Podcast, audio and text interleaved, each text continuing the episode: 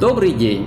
В эфире подкаст от проекта Незнайка.про, программа для школьников, репетиторов и учителей, а также для всех тех, кому интересна тема образования. Меня зовут Григорий Харин, это восьмой выпуск, запись от 2 декабря 2017 года. Современные родители стараются как можно раньше отдать своих детей во всевозможные кружки, секции, нанять учителей по предметам, чтобы подготовить отпрыска к школе.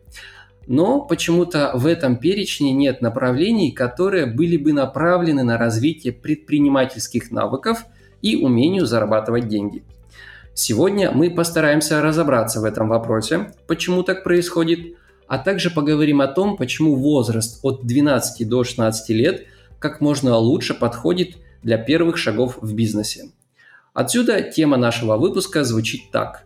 Как школьнику стать предпринимателем?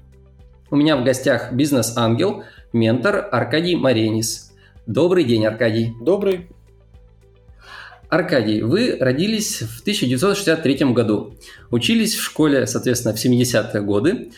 Как вы зарабатывали первые деньги и как их тратили? Расскажите, пожалуйста. Ну, в школе э, особо денег возможности зарабатывать не было. Все-таки это Советский Союз, все тяжело, даже и вне школы. Особо зарабатывать деньги э, как бы не поощрялось. То есть поощрялось работать и получать зарплату. Поэтому скорее вот именно такое осознанное зарабатывание денег началось уже в университете. Э, стройотряд, ну вот это была одна из таких вот вещей, в которых я участвовал, причем именно стройотряд Э, выездной стройотряд, в который тяжело было попасть, конкурсы и так далее, и так далее. Мы выезжали э, в колхоз, ну и, соответственно, строили там гаражи, жилые дома и так далее, так далее. Ну, там, грубо говоря, у меня мама получала зарплату 120 рублей, а я за лето из стройотряда привозил где-то там от тысячи до полутора тысяч рублей. Ну, то есть для того, чтобы Внушительное слово. Да, понять масштабы. Ну и плюс к этому э, на третьем курсе я начал получать именную стипендию, которая составляла 90 рублей. Ну, то есть в сумме это, в принципе, давало вполне себе нормальные условия для того, чтобы жить. Но вот, тем не менее, три месяца в году э, от зари до зари, 14 часов рабочий день, 6,5 дней в неделю.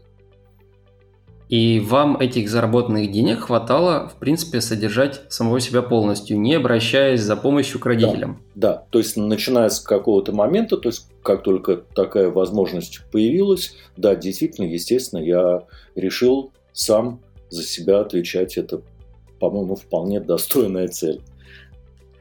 А, спасибо, что рассказали свои истории. Вот позвольте теперь, Аркадий, и мне поделиться со слушателями своей, как я зарабатывал первые деньги, но только уже это было в 2000-е годы. Я родился в сравнении с вами с разницей ровно в 30 лет, в 93 году. А, так как рос без отца, а зарплата мамы не позволяла давать мне хотя бы небольшие суммы на карманные расходы, то это вынуждало искать способы заработать. Вот мой регион, где родился и вырос, это Кировская область, богата лесными ресурсами, и деньги, соответственно, крутятся здесь, и работа тоже.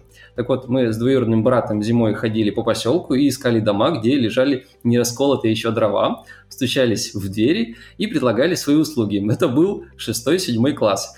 Некоторые люди, увидев нас, таких совершенно маленьких еще людей, конечно же, удивлялись и не верили, что мы вообще способны физически это сделать, но какое же было удивление, когда мы а, четко в срок, как и обещали, раскалывали эти дрова, если надо, складывали, получали свои деньги и тратили.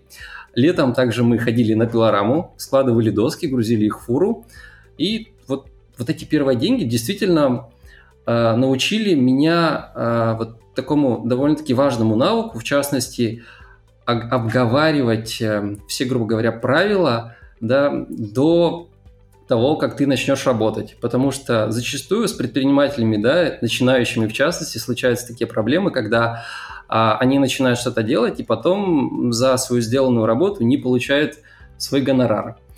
А, вот. И в принципе, после вот такого ручного труда мы перешли в интернет, э, мой друг ушел в армию, и у него был сервер Counter-Strike, вот онлайн-игра, известная, популярная в те времена, но сейчас, в принципе, еще играет. Так вот, он передал нам этот сервер, и мы настолько им увлеклись, что впоследствии открыли еще целых три, продавали VIP-доступ, зарабатывали деньги, которые я уже, в принципе, не способен был потратить. То есть прям действительно оставались. И вот на своем опыте я вижу, как все-таки важно, как можно раньше сформировать потребность в зарабатывании денег, поиску идей и их реализации. И данный опыт как раз примерно укладывается в этот вот возрастной диапазон 12-16 лет. Вот поэтому, да, действительно, это очень важно и актуально. И думаю, весь последующий наш диалог будет как раз-таки строиться вокруг, вокруг этой темы.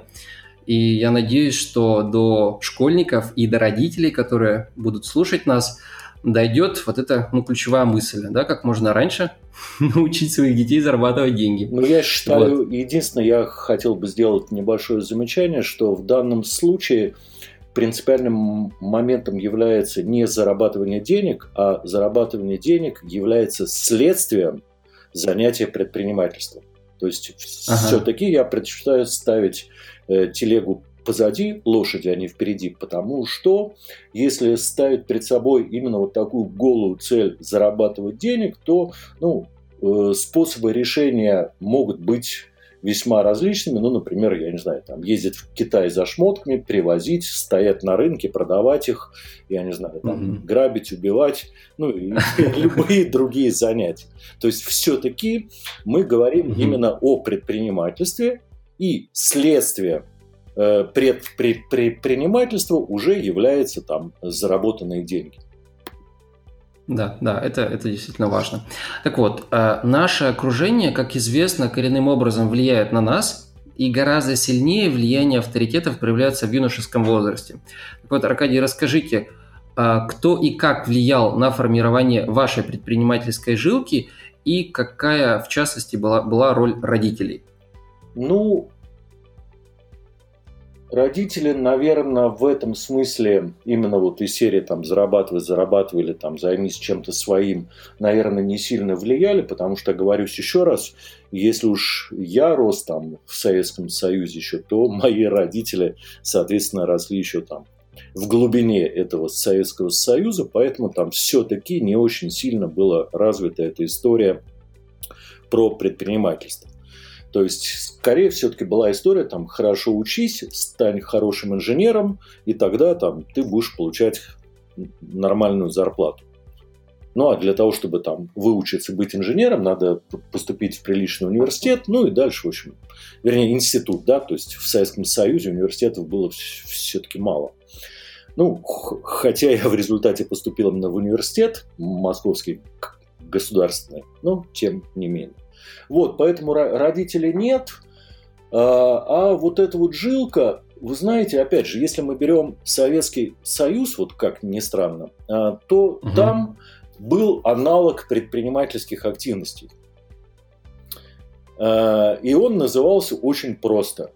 Октябрята, пионеры, комсомолия, стройотрядовское движение, профсоюзное движение. Вот.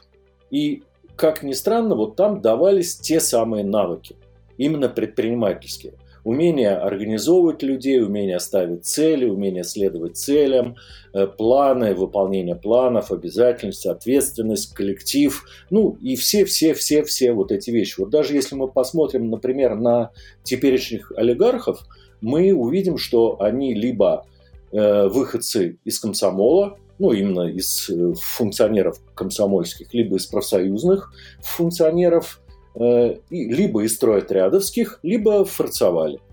Ну, то есть, в общем, вот четыре варианта, и все четыре, на самом деле, предпринимательские. Поэтому вот э, именно если говорить про меня, то у меня это армия, комсомол, стройотряды, пионерия. Ну, то есть вот эти вот вещи, наверное, они повлияли именно вот на предпринимательские черты характера.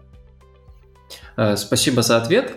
Но сейчас давайте все-таки уже перейдем непосредственно к нашим школьникам, к современным. Э, представим себе такую ситуацию. Перед вами чистый лист, подросток, у которого горят глаза, есть хотя бы какое-то желание а, зарабатывать себе на карманные расходы. Так вот, какие три навыка или знания вы бы положили в основу этого неокрепшего человека, условно говоря, начинающего предпринимателя? А давайте я вам скажу более реальную ситуацию. Э, давайте. Более реальная ситуация состоит в следующем. Есть чистый лист, у которого нет горящих глаз, нет вообще желания чего-то делать, а если есть, то оно вот такое очень смутное. Ну, чем бы чем-нибудь хорошо было бы заняться, но чем не знаю. Вот это, по-моему, гораздо более жизненная ситуация, э, которая подходит для 99% сегодняшней молодежи. Я не угу. знаю, чего я хочу, и поэтому я, в принципе, ничего особенно делать не хочу. Ну и, в принципе, а с деньгами что, родители меня снабжают. И мне там этого вполне хватает. Я лежу на диване, хожу в интернет, играю в игрушки. Все, точка. Так вот, э, что, что делать-то в таком случае? Вот как вы работаете с такими вот с, детьми неокрепшими? С что, такими что... как раз есть проблема работать. То есть, поэтому вот как раз на второй, вернее, на ваш вопрос ответить более просто, если есть горящие глаза и желание. Ну и поэтому сейчас мы работаем именно с такими детьми. Но мои mm-hmm. как раз основные усилия и мысли нацелены на то, чтобы понять, о чем можно сделать, чтобы разбудить вот эту самую мотивацию, потому что это гораздо более страшная проблема, чем ну вот, именно помочь уже тем, кто захотел. Потому что там плюс-минус уже, ну, окей, там тоже еще далеко не все понятно. И вот я там два года этим занимаюсь, и я с каждым новым набором нашего курса по предпринимательству осознаю все новые и новые вещи. Но, в общем, это все очень непросто. Но теперь резюмирую, отвечая на ваш вопрос. Итак, если есть действительно с горящими глазами, да? Угу. То есть какие три вещи мы ему должны дать? Такой был вопрос, правильно? Да, да, да. Вот что вот положить на реально в основу этого, вот этого человека, этого ребенка, правильно сказать? Первое – это свое желание. Ну, в смысле, свое, в смысле, э, желание ребенка. То есть, первый главный принцип предпринимательства – это возможность раскрыться самому. То есть, почему я как раз и вот даже в начале разговора говорил о том, что деньги не являются центральной вещью, а центральной вещью является раскрытие себя. То есть вот первое, просто понять, что я хочу сделать.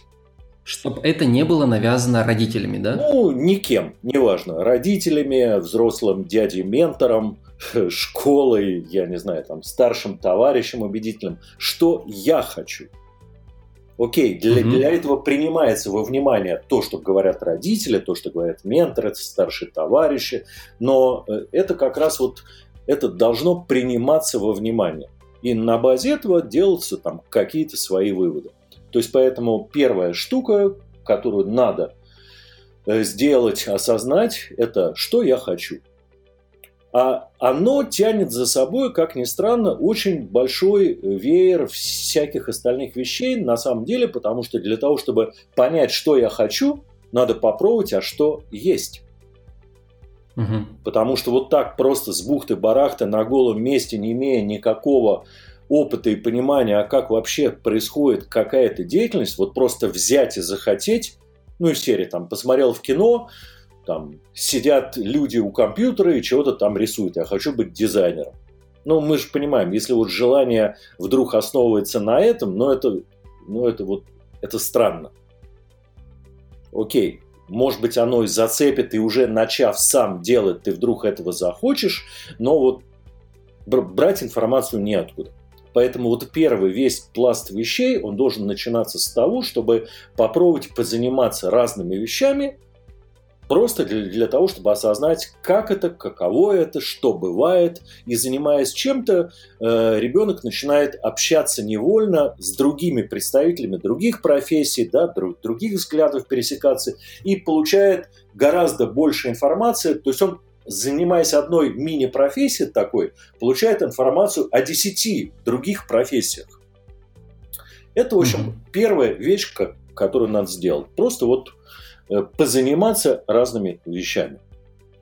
Начать что-то делать. Да, просто начать что-то делать, оторвать э, от дивана все части тела, ну и, собственно, пойти и что-то делать. Да, я не хочу, мне не нравится, там, ну и так далее, и так далее. Да, мы же все слышали вот эту всю историю.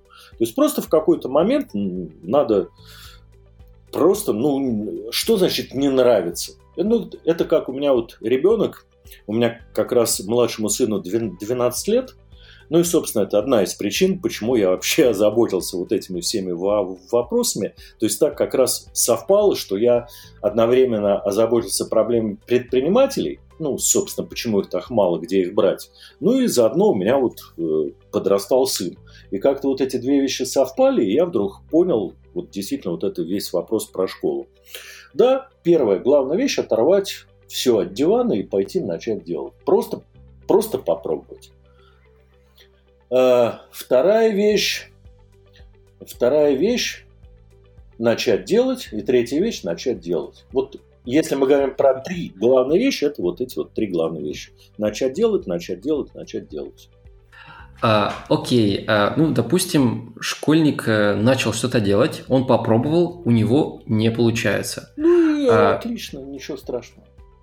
Так вот, ну, ну хорошо, вот допустим в городе или там в большом, не знаю, населенном пункте, а, быть может у него там есть возможность обратиться к кому-либо, да, то есть у него там больше знакомых, больше родственников, но что делать тем ребятам, которые обитают ну, где-нибудь далеко, где-нибудь там в сельской местности, в далекой глухой, как вот им справляться с первыми этими сложностями? Или это такой процесс, на который, ну, реально не надо обращать внимание, там, если, как, как обычно говорят, хочешь научить ребенка плаванию, брось его там, да, он, если захочет жить, он выплывет. Ну, ну вот, как... тут, вот тут, смотрите, мы попадаем в классическую вот эту вот историю про ошибку выжившего. Ага, да, да. Странная. Ну, вот известная байка. Всем же известно, что дельфины спасают людей, толкая их к берегу. Ну, правда? Потому что да, мы да. просто не знаем э, историй от тех, кого дельфины толкали от берега. Противоположную сторону, да. да, да. Поэтому вот мы и считаем, что это все происходит. Поэтому, когда мне говорят, что предпринимательству не надо учить, э, и типа вот мы же там стали предпринимателями, нас никто не учил ведь. Это вот как раз та самая ошибка выжившего. То есть, ну да, кто-то выплывет. Именно, ну, вернее так, даже хоть его никто не, и не учил. Но это вот не обязательно условие. Потому что если кинешь ребенка в воду, он может и утонуть. Теперь к кому обращаться? Две вещи. Первая вещь, ну, например, поэтому и свою программу я сделал онлайн. Да, да, да. Э, это первое, что на самом деле и онлайновые э, такие вот курсы есть, где можно пойти спросить у взрослых дядей что-нибудь, именно вот у тех, кто там занимается этим профессионально.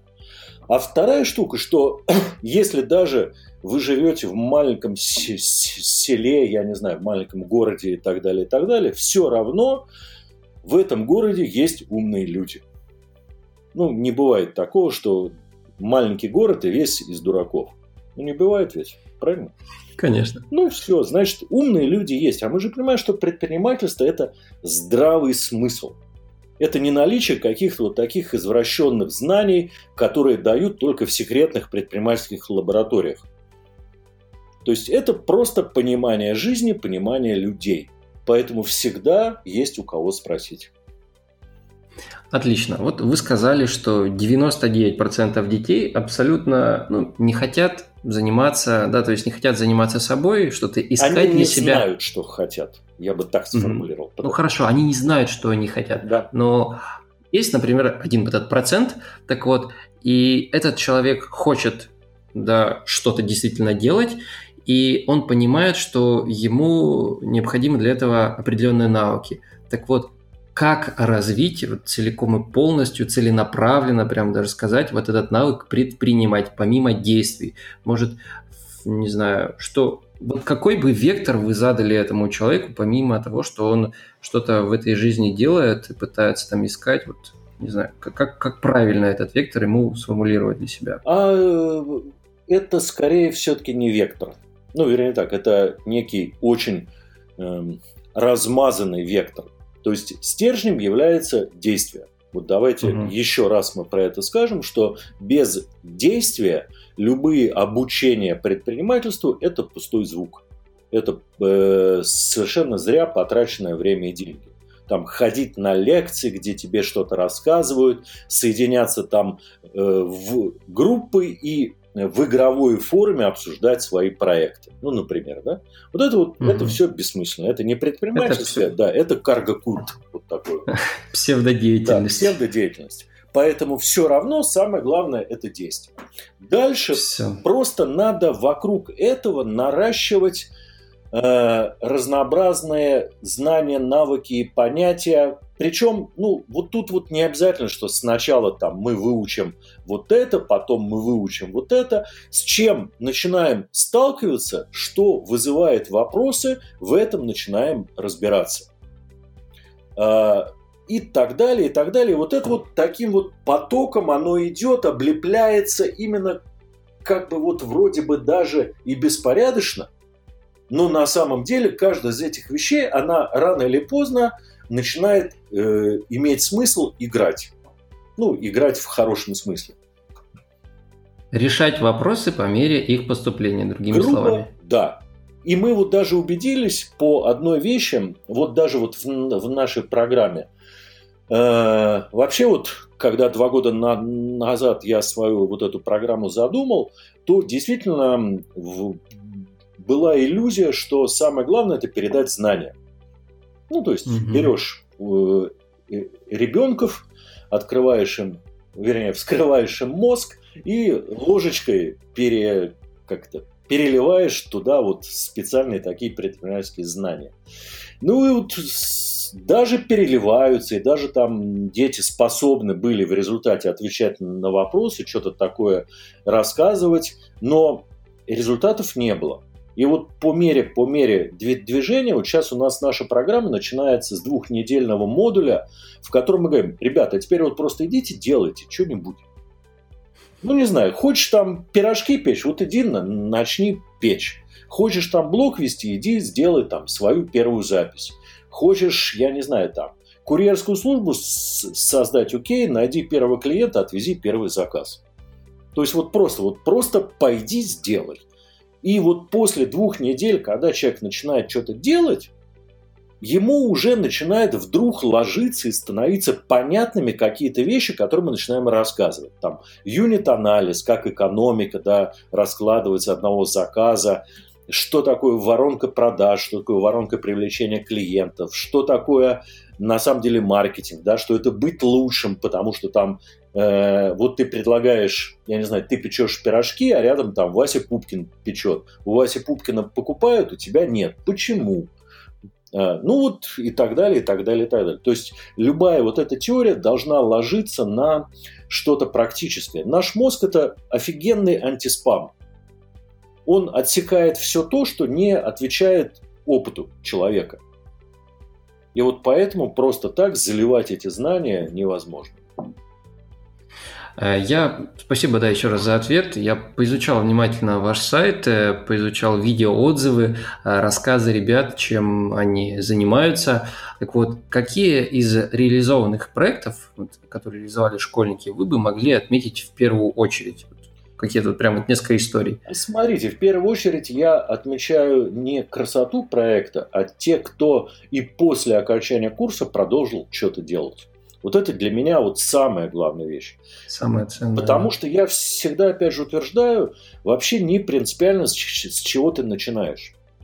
Потому что любое новое дело лучше всего строить из серии «А теперь я хочу начать э, разбираться в этом. Я хочу попробовать разобраться в этом». И после этого ты начинаешь разбираться, в результате у тебя глаза открытые, уши открытые, ты можешь меняться, ты делаешь что-то, что лучше всего работает, лучше всего подходит, и этот подход гораздо более э, работоспособнее, чем подход «я хочу сделать вот это». Теперь мне нужно 28 э, способов и рецептов, как мне это сделать. Вот это вот не работает. И поэтому для меня, я и повторю, что именно важным является, э, продолжил ли человек что-то делать. Вот, например, там девочки, которые занимались детскими праздниками, сейчас вот у одной из девочек э, кафе. Ого. Ну, то есть, вот как-то, ну, вот так оно получилось, ну, окей, ну и хорошо, ничего там.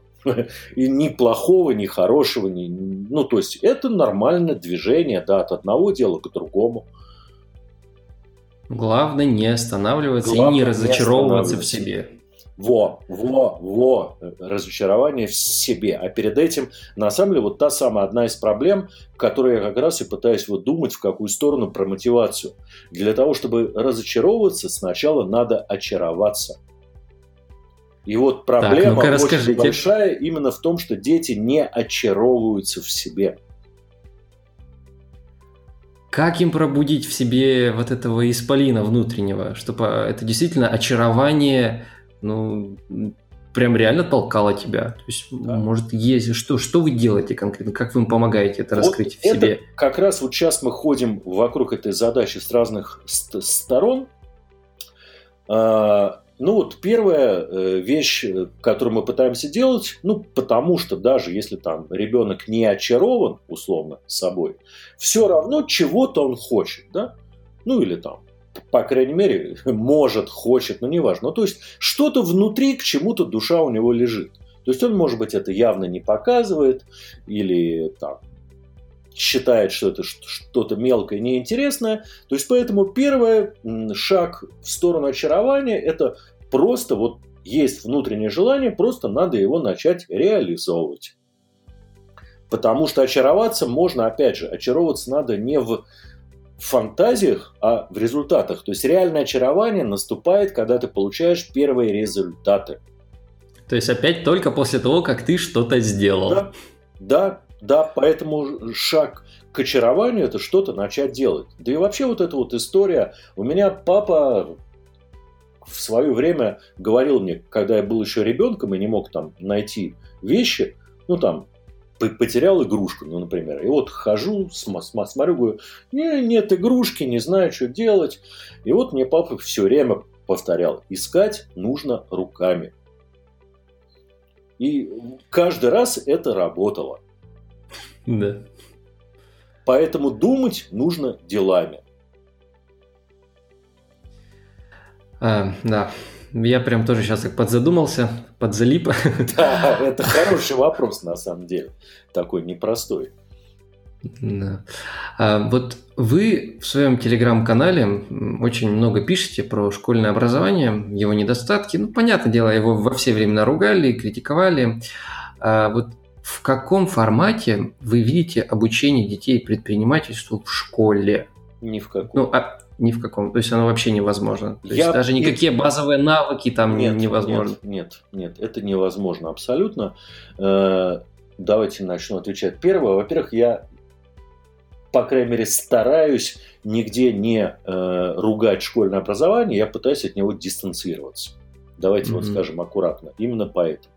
Окей, есть школа, это там данность, данная нам сверху, навешенное обязательное школьное образование. Ну, что там мельницы, да, с ветряными мельницами воевать?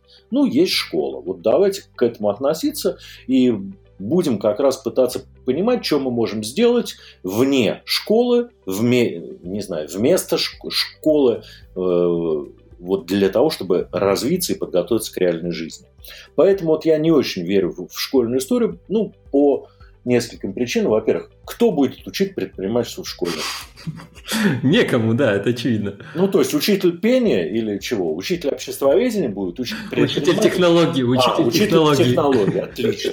Это первое, да? Второе, мы же понимаем, что обучение предпринимательству, вернее так, э, детское образование и вообще обучение детей – это на 80% ролевые модели – то есть да. ребенок учится не словам, которые ему говорят, а действиям других людей, как они выглядят, как они думают, чего они сделали, чего хотят делать, что их интересует. Они именно на ролевые модели. И вот как может человек с ролевой моделью учитель своим примером очаровывать детей, становиться предпринимателем? Ну, ответ, ответ очевиден, да никак ну, особо. Ну, все, поэтому я и говорю, что все эти истории про то, что мы будем в школе учить предпринимательство, это как это, карго-культ шаг 2. Ну да. Вот смотрите, когда наше общество вырвется из этой пагубной парадигмы? Вот вы тоже, опять же, в, в телеграм-канале хорошие оценки, высокие баллы да. ЕГЭ, приличный вуз, скучная работа. И, то есть, ну, Боюсь, какие... что никогда. Боюсь, что никогда, потому что если мы вырвемся из этой парадигмы, э, то лет через, не знаю, 20 будет сформирована парадигма, там, я не знаю, э, школа, ПТУ, открыл бизнес по франшизе, поступил под настельем, э, я не знаю, к известному предпринимателю, ну и дальше еще что-нибудь. К тому моменту, когда это станет парадигмой, оно уже не будет работать.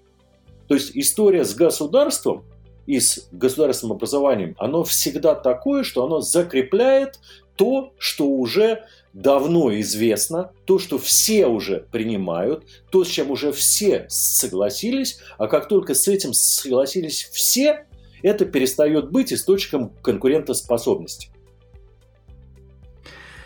Да, это все так, я абсолютно с вами согласен. Э, но давайте сейчас э, поговорим про вашу образовательную программу. Вот, кстати, любопытен вопрос. А дети сами приходят к вам или родители их приводят? По-разному. То есть, а, ну как в каком соотношении? В соотношении а, примерно, если. Нет, э, вернее так.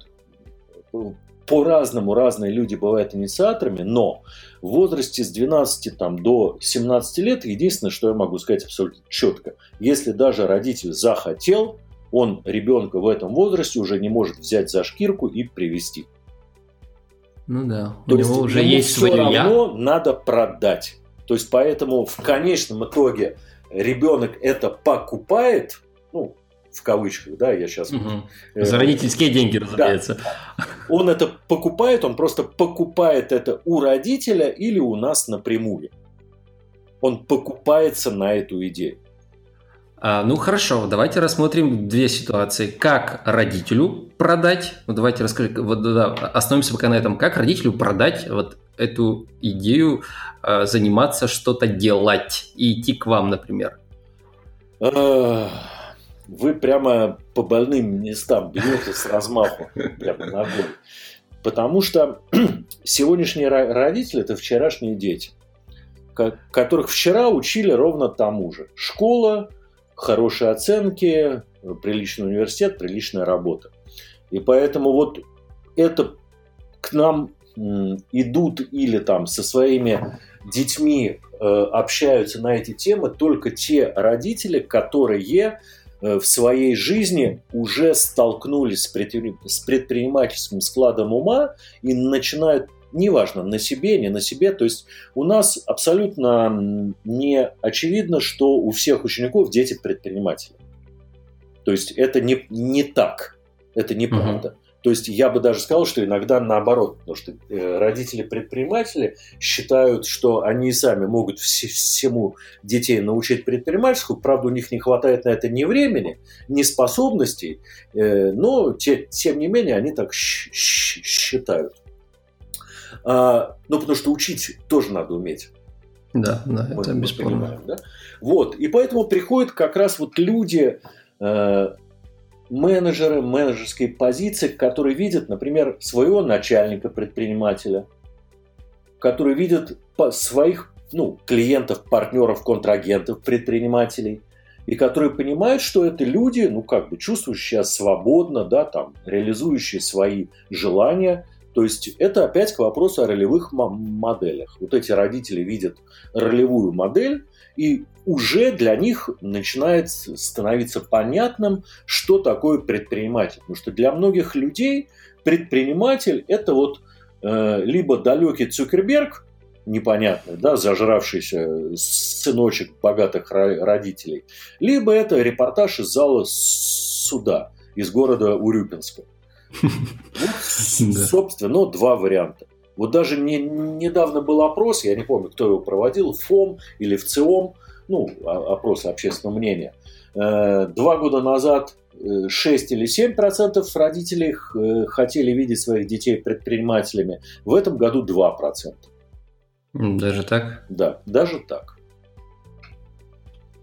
У меня складывалось впечатление, что как-то вроде бы идет в лучшую сторону. Нет. Но... Никуда да, не лучше. Сейчас большинство родителей и детей хотят быть чиновниками, таможенниками, госслужащими. Идти работать в «Газпром». В «Газпром», да. совершенно верно. Нет, а что, вот прямо вот такими словами. Да, я, кстати, тоже это где-то слышал, но не думал, что это настолько угрожающая вот цифра. Прямо настолько. А, да. Так, ну хорошо. Допустим, что эта проблема, в принципе, очень плохо решаемая, как родителю продать, да, а как может тогда школьник продать? Да, ну, допустим, он такой реально инициативный чувак, угу. который, который решил что-то предпринимать. Как родителю своему, который работает по найму, там, который уже 30 лет там, от звонка до звонка с 8 до 5 работает, у которого там все стабильно, они там платят ипотеку, как э, вот школьнику продать такому родителю идею о том, что, слушай, давай, папа, я хочу жить не так, как ты, Хочу управлять своей жизнью сам. Да, вот тут вот, э, смотрите, вы сразу про несколько проблем сказали. Во-первых, что дети не умеют продавать родителям ничего. Вот вы сейчас практически сказали сакраментальную фразу, ну, я просто знаю нескольких детей, которые вот как раз активные, да, и у которых родители, ну, как бы, они тоже с предпринимательским складом, но, ну, вот не этой серии ипотека, да, там на заводе звонка-звонка, такие вот, ну, большие люди, ну, продвинувшиеся хорошо по карьере, но э, история, когда вот ребенок приходит к родителям и говорит, я не хочу быть таким, как вы, поэтому дайте мне денег на курсы по предпринимательству, это вот та самая неудач, тот самый неудачный способ продажи. То есть вот как раз мы тут вдруг начинаем видеть, что у детей э, первая ключевая проблема, они не умеют продавать. Так, хорошо, давайте, как, э, как надо сделать так, чтобы продать, чтобы человек пришел к вам уже с деньгами от родителей? Э, да и причем фиг с ним там, неважно, ко мне, не ко мне, потому что же ровно так же он может прийти к родителю и сказать, там, я не хочу жить так, как ты, дай мне денег на бизнес. Ну, в данном случае я даже не агитирую, что обязательно можно и нужно только просить денег на нашу программу. Э, для этого надо по большому счету понять, чего родитель хочет для, для тебя, ну как для ребенка. И на самом деле, наверное, все-таки каждый родитель желает для своего ребенка счастья. Угу. Да? То есть счастье, чтобы ребенок хорошо жил, чтобы он, с одной стороны, делал то, что он хочет, с другой стороны, зарабатывал бы деньги. Правильно? Да, да. Вот с этой стороны надо подходить. Там, родитель вот я хочу попробовать, я хочу самореализоваться, я хочу вот понять, э, что я полезного для своей будущей жизни отсюда почерпну. Вот это совершенно понятный стимул, понятный вектор, и ни один родитель же не будет говорить, не, ты не должен вообще сейчас ничего понимать, ты должен оставаться дураком, пока ты там, не знаю, не закончишь университет. Ну, вряд ли ведь. Ну или в другом случае иди там уроки сделай, уже спать ложись и завтра в школу и, и забудь, да, уже да, ну, не задавай мне такие. Да, нет, ну все, все-таки, если обсуждать, начать именно обсуждать с родителями будущее свое, ну, там, рано или поздно это принесет плоды, потому что, повторюсь еще раз, родители не враги детям. Ну да. Нормальные родители. Ну, да, да, да. Но все-таки вот нормальных родителей большинство. То есть не всегда дети воспринимают своих родителей нормальным образом, нормальным образом тоже. Ну, это там другая история. Кстати, у Марка Твена была замечательная фраза на эту тему. Э, когда мне было 14 лет, я не выносил своего отца. Но по мере того, как я взрослел, я вдруг начал замечать, как этот э, старикашка резко умнеет. Да. Отличный пример. Да. А, хорошо. Так, как вы отвечаете критикам, которые тоже есть, которых никуда не денешь, которые говорят, что дети должны учиться, дети не должны зарабатывать? А я на самом деле им никак не отвечаю. Ну, вернее, я пытаюсь им никак не отвечать, потому что, ну а что толку спорить с, с людьми, а самое главное, непонятно зачем. Вообще, я где-то вот сделал для себя такую заметочку. Э, ну, вот как-то я сидел там за одним из столиков в кафешке, и за соседним столиком там был спор людей. И вот я сделал для, для себя заметку, чем технарь отличается от гуманитария. Извечный вопрос. Да. Э, гуманитарий пытается в споре своего оппонента переубедить, а технарь пытается добиться от него своего. Да. Понятно, да? То есть да, да, да. не обязательно убеждать, а убеждать вообще, не пытаясь что-то добиться, вообще бессмысленно.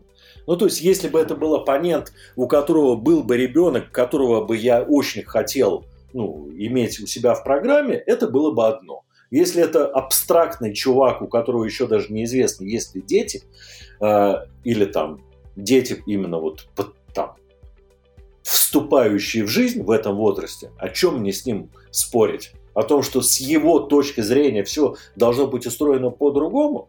Ну, пусть считает как угодно. У меня нет цели его переубеждать. У меня есть цель добиваться своего. А, хорошо. Правильно ли я понимаю, что, в принципе, любой школьник может спокойно написать вам или вашим коллегам, с которым вы развиваете этот курс, какой-то вопрос, обратиться за помощью? Да, там... Конечно, конечно, конечно. Можно писать. Вот у меня ВКонтактике, например, специально завелся аккаунт ВКонтактике в свое время для общения с, с молодежью, если так можно выразиться. У меня почтовый ящик открыт. То есть может написать любой, не обязательно френд. Ну, действительно, много, много вам вопросов поступает от школьников? Или как, как мало. вообще? Да? От школьников мало. Мало. То есть а вот... о, чем в основном, о чем в основном не спрашивают вообще? Эм, ну, те, кто спрашивают, спрашивают как раз хорошие, правильные вопросы, да, и серии там. Что делать, да, зачем делать, как жить, зачем жить, да. Ну, вот вы понимаете, что все начинается на самом деле с этого. Опять же, если мы говорим про предпринимательство. Если мы говорим чисто про срубить бабла, да. вот у школьников все-таки не так сильно развита вот сейчас вот эта вот история про срубить бабла. Они все-таки там действительно, я, может быть, сейчас крамольную вещь с точки зрения педагогики скажу, но они вот не хотят ничего делать, потому что они, они не знают, что бы достойного можно было бы сделать. Вот мне так кажется даже. И поэтому одна из основных задач – это как раз вот попытаться попробовать э, объяснить, что достойное начинается с маленького. Но если при этом у тебя есть цель сделать что-то достойное, то начав с малого, ты будешь расти. А если у тебя цель маленькая, то начав с малого, ты останешься маленьким. А если у тебя цель маленькая, то на, начинать с большого вообще невозможно. Вот. А, так, ну получается вопрос, где взять деньги, вам в принципе никто не задает, да, как, чтобы что-то там начать делать. А, именно в школьном возрасте нет. Это вот как раз начинается во взрослом возрасте. То есть взрослые люди в основном пишут из серии «Где взять денег?». Но я тоже про это как-то вот писал, потому что я обратил внимание, ну, раздумывая о себе, как ни странно, о том, что я делаю, зачем я делаю. Я вдруг понял странную вещь, что если ты делаешь рядовой проект, то тебе самое главное, что мешает, это отсутствие денег. Если ты делаешь хороший проект, то самое главное, что тебе мешает, это конкуренты. А если ты собираешься делать что-то выдающееся, то единственное, что тебе мешает, это недостаток собственного ума. То есть, грубо говоря, если ты придумал и начал делать что-то, ну, условно эпохальное, не возникает вопроса, где взять деньги. Возникает вопрос, у кого взять деньги, да, на каких условиях. Но не возникает вопрос, где. Дайте денег, потому что без денег я ничего сделать не могу ну, это да, но если у тебя что-то достойное, найдутся те, кто даст. И это перестанет быть проблемой. Эм, хорошо, давайте сейчас попробуем сравнить два образовательных рынка. У нас постоянно мы там себя пытаемся сравнивать с Соединенными Штатами, где количество предпринимателей и вовлеченность в предпринимательство, оно просто в десятки, может быть, даже в сотни раз выше. Так вот, что что коренным образом отличает? Это ну, действительно ничего. Ничего. ничего. А То почему есть... это? А с чем это связано? Почему у нас вот такое? Семья, семья, mm. семья, общество. То есть э, школа, как ни странно, и школа, и университет, там те же самые проблемы. И вот кучу статей я читал именно про американскую систему образования, ну, не то, что наши пишут про американскую систему образования, а то, что изнутри американской системы образования пишут ну, про свою систему. Там те же проблемы. Там даже в свое время я читал, э, у меня даже где-то ссылка есть в Фейсбуке, ВКонтакте, ну, в смысле, я писал об этом даже пост, э, где-то лет 20, что ли, назад там было, был отчет э, администрации какого-то из, из президентов, э, заказала отчет о состоянии образовательной системы в Америке. Ну и, собственно, там основная суть была, что система образования в Америке в кризисе что мы готовим людей, которые на самом деле на рынке труда не нужны, знания эти все никому не нужны, система тестов это бессмысленное, э, бессмысленное упражнение и так далее, и так далее. Но там есть, я сказал, семья и общество. Там быть предпринимателем – это почетно. Оказаться там в, э, в, в, в списке топ-200 Forbes – почетно. Я не знаю, там быть э, самым богатым прихожанином в своей церкви почетно. Ну, и т.д. и т.п. И у мамы и у папы есть еще там свой, я не знаю, там магазинчик на углу. Неважно, сколько он зарабатывает, но да. важно, что он есть. Да, он есть, там работают, видно изнутри, как это происходит, радуются заработанным деньгам, э, плачут о потерянных деньгах. То есть предпринимательство там является нормальным образом жизни. Ну, то есть, грубо говоря, вот смотрите, у нас там э, дети хотят идти в «Газпром», например, или чиновниками. У нас в школе где-нибудь учат работать в «Газпроме» или быть чиновником специально? Ну, вроде как нет, я не слышал, вроде, по крайней мере. Вот. Но хотят? Хотят, хотят, да. Значит, дело не в школе. Да. Дело, дело в тех навязанных, наверное, стереотипах. Да, абсолютно верно. Все, вся проблема в головах, как обычно. А, да. Я вот честно даже не знаю, как, как вообще вот это можно резюмировать, в каком направлении вообще ну, наши, наверное, великие умы должны двигаться, предпринимательские в частности, чтобы можно было хоть как-то начать решать эту Я проблему. Думаю, что резюмировать это все можно одной большой фразой. Родители, задумайтесь о том, кем вы еще хотите стать, и о том, как помочь детям как можно раньше задуматься о том, кем они хотят стать. Причем кем не пожарным, да, не милиционером, не в терминах профессий, а кем, чего хотят добиться. Хотят быть просто кем-то неизвестным, живущим одним из жителей многоквартирного панельного дома. Или кем-то, да, которого знают по имени, окей, в более узкой области, в более широкой области, на районе, в городе, в стране, в мире, да. То есть мы же понимаем, что вот эта история, дети – это родители. Да. А родители – это те, кто они есть. Поэтому для того, чтобы начать изменять что-то, что происходит с детьми, хотим мы, не хотим, надо начинать изменять себя. Эх, ну, пожалуй, на этом мы закончим. Да, как бы грустно как не звучало. Вы расстроились. Я прямо да, переживаю, честно... что я вас расстроил. Отчасти да, ну, понятное дело, я об этом и задумывался и раньше и думал, что есть какие-то и другие пути, быть может, да, как, как можно решать это. Оказывается, все, все гораздо глубже сидит это, да, и в нашем это сознании, ну, действительно сложно искоренить, ну, кстати, потому что... Почему я и вот и перестал заниматься вот этими формальными вещами? Я же пришел к этому от стартапов, Uh-huh. То есть я тоже организовал вначале стартап-уикенды, акселераторы, там то, все, пятое, десятое, а там начиная с какого-то времени я перестал вообще участвовать в этой движухе, э, делать вот эту вот видимую активность, потому что проблемы все глубже. Потому что стартап – это не человек, которого в акселераторе натаскали там, делать 20 приемов э, интервьюирования покупателей. Ну, или там 30 приемов да. увеличения выручки, или там 28 приемов написания продающих текстов. Увеличение конверсии. Да, увеличение, да 33 приема увеличения конверсии на сайте.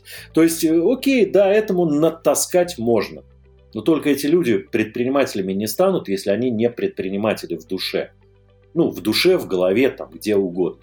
А проблема состоит в том, что, скорее всего, в акселераторы идут как раз люди, э, у которых в душе не это, а у которых в душе вот эти вот, вернее, в глазах крутятся эти, как их, знаки доллара. Ну, потому что вот смотрите, Цукерберг, он заканчивал акселератор? Да нет, как раз таки в социальной а сети, в фильме да, тоже нет. Илон Маск. Илон Маск. Никто. Да, да. Никто. Они все что-то делали. Они все что-то делали, совершенно верно. Причем начинали в 12-15 лет. Потому что 12-16 лет, как все психологи говорят, это э, время формирования характера. Вот мы все говорим, да, взрослого человека изменить нельзя. А вот этот взрослый человек – это тот, который получился в 12-16 лет. Так, э, Аркадий, я под большим впечатлением, на самом деле, сейчас нахожусь. И надеюсь, наши слушатели обязательно извлекут для себя хоть что-нибудь и начнут делать. Давайте все-таки напоследок им порекомендуем банальный да, такой вопрос, какую-нибудь литературу э, для школьников в частности. То есть, ну, чтобы он мог... Нету. Вообще нету, я искал вообще тоже. Нет. Да. Я искал тоже что-нибудь хорошее, но нету. Это первое. Второе. Современные школьники читать не любят и не хотят. Поэтому, на самом деле, советовать книжки им почти бессмысленно. Ну, только если ссылки на видеоролики на Ютубе давать. Да, да, совершенно верно. Ну Но... хорошо, может какой-нибудь канал порекомендуем? Да. Нет, вот это создавать надо. Потому что, опять, э, есть, как только мы видим какие-то каналы вот по детскому предпринимательству, это либо э, вот это надувательство из серии 28 про способов увеличить конверсию или там заработать ага. 10 копеек своими руками. Классика жанра. Ну да, нет, э, никто не говорит, что это не нужно. Просто одними и теми же инструментами можно пользоваться для разных целей. То есть можно взять микроскоп и начать забивать им гвозди. А можно разглядывать в них бактерии, потому что я хочу быть там большим ученым. В одном случае микроскоп вреден, в другом полезен. Поэтому тут история именно во многом о целеполагании. Все определяет цель. Вот с хорошей целью я не видел, но я не знаю, там, пожалуй, наиболее близко вот к тому, что э, мне кажется нужно вот я как раз и пытаюсь про это рассказывать. Там, родителям, детям, э, в лекциях, в рассказах, в интервью, где угодно. Э, и сейчас появляются еще люди, да, там вот интервью Петрановской, буквально там оно позавчера вышло. Эм, там э, Кузьминов, ректор Высшей школы экономики, сейчас пишет там про эти проблемы. То есть, ну, они все, конечно, пишут для родителей. Вот в детском изложении пока хорошего ничего нет. Я уже там месяц или два ношу у себя записную книжку со всякими там схемками и так далее, я вот сам хочу уже прямо сесть и написать что-нибудь. Ну, написать, снять, неважно, потому что форма не принципиальна. Отлично, будем, будем ждать, следить. Вот, кстати, я вспомнил, э, не знаю, может, вы читали или нет, есть книжка у Бода Шефера «Пес по имени Мани». Mm-hmm. Слышали, нет? А, читали? Да. Я см- смотрел эту книжку среди остальных, э, но она меня как-то вот по резюме, по отрывкам не привлекла. Хорошая книжка, да? Да, да. Вот на самом деле там как раз-таки рассказываются вот такие простейшие механики, как вот ребенок приходит к осознанию тому, что полезно бы да, действительно заниматься, и при этом ты занимаешься любимым делом, там, там девочка, которая выгуливала сначала свою собаку, потом начала выгуливать собаку своих соседей, ей это нравилось, и при этом ей еще за это платили, и она была прям в шоке, мягко говоря, да, то есть человек изначально, да, делал любимое дело. О, кстати, вот давайте вот чем закончим э, наше интервью. У меня появилась идея. Мы же говорим, что надо делать, вернее так, э, единственный способ куда-то сдвинуться, это начать делать, да, и научиться. Правильно? Мы же вначале да, проговорили. Делай, да, делай, да. делай, делай.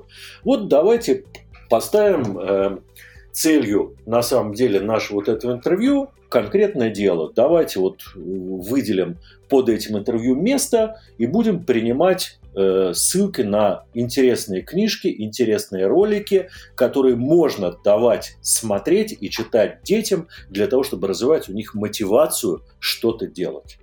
Потому что у меня тоже проблемы и затруднения. Я вот затрудняюсь там фильмы какие показывать да, своему ребенку, чтобы мотивировать. Посмотрели несколько фильмов, и вот уже там через несколько фильмов затруднение возникло. А что еще посмотреть?